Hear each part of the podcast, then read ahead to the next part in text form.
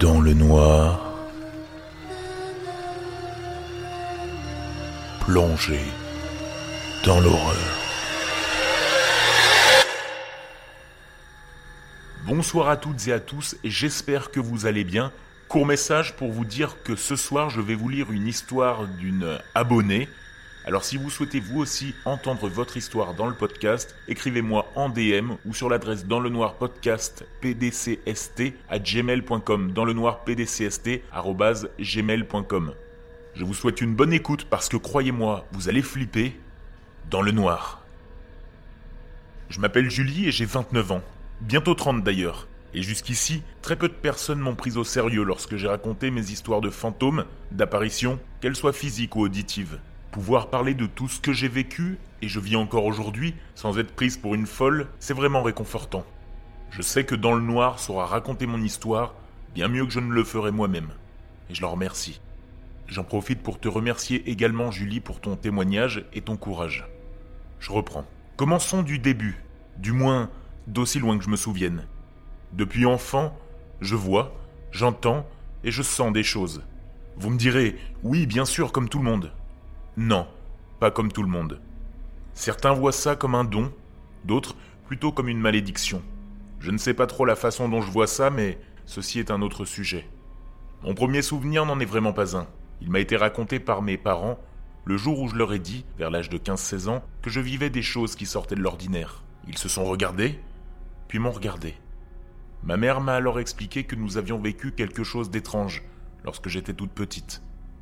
Il faut savoir que ma mère effrayé par ce genre de phénomène, préfère ne pas en parler, et même ne pas y penser du tout. Mon père, quant à lui, est plutôt détaché de ce genre de choses, sans pour autant y croire ou ne pas y croire. Je pose le contexte. J'avais environ 5 ans, et nous vivions à l'époque dans une maison qui, je me souviens, était terrifiante, autant à l'intérieur qu'à l'extérieur. Vous voyez, c'est le genre de maison lugubre, avec une aura vraiment sombre. Mais heureusement, nous n'y sommes restés qu'une année. Croyez-moi, cette année avait donné l'impression à mes parents qu'il y avait bien plus que 365 jours. Ils détestaient cette maison. Le jardin était toujours plongé dans la pénombre, et une sensation désagréable m'inondait constamment. Il s'y est produit un premier phénomène. À cette époque, sans le vouloir, j'ai tué une petite merlette. Elle était là et me regardait, j'ai alors couru pour l'attraper. Mais elle ne s'est jamais envolée. Elle est morte en se prenant mon pied. Jamais je n'aurais pensé être plus rapide qu'elle. Plus rapide? Non, c'était un moment vraiment étrange, comme si elle avait décidé de ne pas s'envoler. Elle n'avait pas bougé d'un poil. Moi, la grande admiratrice des animaux, je venais d'en tuer un. J'ai pleuré toutes les larmes de mon corps ce jour-là, persuadé qu'elle s'envolerait. Ça, c'est un souvenir gravé dans ma mémoire à tout jamais. Encore aujourd'hui, ma gorge se serre lorsque je l'évoque, et je ne comprends toujours pas comment cela a-t-il bien pu se produire. Pourquoi me fixait-elle ainsi? Pour en revenir à la maison, il y avait des bruits effrayants, les marches qui grinçaient la nuit, comme si quelqu'un montait et descendait. Les murs faisaient également des bruits pour le moins inhabituels. Je me souviens pour Pâques, mes parents nous avaient offert à mon petit frère et moi des petites maisonnettes à musique avec des lapins dedans. Elles avaient été cachées. Bah oui, c'était Pâques après tout. À côté de ma chambre, il y avait comme un petit placard incrusté dans le mur, et ma mère avait caché ma surprise dedans. J'ai dû me faire violence pour ouvrir la petite porte et ainsi récupérer mon cadeau. Ce petit placard me faisait très peur. J'avais toujours cette sensation que quelque chose s'y cachait. Une chose lourde, écrasante, qui me coupait presque la respiration et tordait mon ventre de stress. Je n'étais pourtant qu'une petite fille, mais ses souvenirs sont intacts. C'était une ambiance pesante et constante. En ce qui concerne mon souvenir raconté, c'est-à-dire celui dont mes parents m'ont parlé, le voici. Nous étions tous les trois dans le garage, mon père, ma mère et moi. Ne me demandez pas ce que l'on y faisait, je n'ai pas pensé à demander. Puis mon père et moi, oui, j'étais une glu avec mon père, un peu comme un chewing-gum sous une chaussure, vous voyez Alors mon père et moi nous sommes sortis du garage, en y laissant ma mère faire ce qu'elle avait à faire. Une fois dans la maison, attenant au garage, nous avons entendu ma mère appeler mon père à plusieurs reprises. Pierre? Pierre? Agacé, mon père était revenu sur ses pas, et il demandait à ma mère ce qu'elle voulait, alors que l'on venait juste de quitter la pièce. Ma mère ne comprenait pas et lui dit qu'à aucun moment elle ne l'avait appelé. Mon père lui affirmait alors qu'elle venait de l'appeler. Ma mère lui assurait pourtant que non. Et c'est là que je suis intervenu. Mais si, maman, tu as appelé papa, et plusieurs fois. Lorsque ma mère me raconte cette histoire, elle n'est pas à l'aise, presque nerveuse à l'évocation de ses souvenirs. Mon père, lui, est plutôt silencieux, mais corrobore malgré tous les faits. Je leur demande alors pourquoi ils ne m'ont jamais raconté cette histoire. La réponse est simple, ma mère n'aime pas à repenser à cette histoire, et mon père n'y pense plus tout court.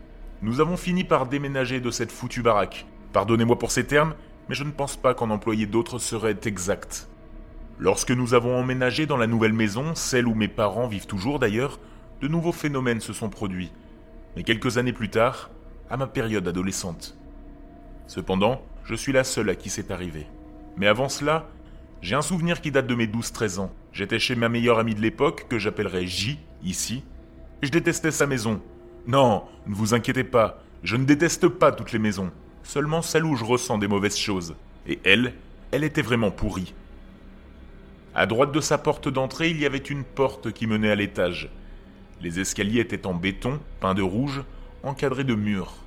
C'était sombre. Même la lumière ne changeait rien. Mon malaise était grand et puissant. Je me sentais véritablement oppressé et submergé de sentiments d'angoisse profonde. J'avais peur, très peur. Et ce, partout à l'étage. Il y avait quelque chose d'omniprésent là-haut. Je n'étais jamais sereine et redoutais le fait de devoir monter. D'autant plus que c'est à l'étage que je dormais avec J. Mais sa présence ne me réconfortait pas forcément. Je me souviens de bruits de sol, de craquements. Pourtant, c'était de la moquette. Des trucs se tenaient dans les angles de sa chambre mal éclairée. Oui, quelque chose me regardait. Ah, ce sentiment. Il y avait bien quelque chose, ça, c'est certain, quelque chose qui me suivait. Dès que je passais la porte des escaliers, ça m'attendait en haut de ces derniers. En vous écrivant ceci, je suis parcouru de frissons très désagréables. Ma gorge se noue et j'ai presque envie de pleurer. Je garde de cette maison un très mauvais souvenir. Aujourd'hui, je n'y mets plus les pieds, et bon sang, heureusement.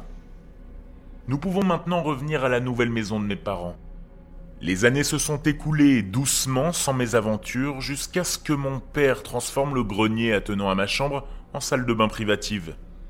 Dès qu'elle a été finie, et que j'ai pu investir les lieux, je ne m'y suis jamais bien senti. Il y régnait une atmosphère que je n'appréciais pas le moins du monde. Je ne pouvais pas refermer la porte entre ma salle de bain et ma chambre. Non, pardon, je ne voulais pas fermer la porte. Me retrouver enfermé ici? Impossible.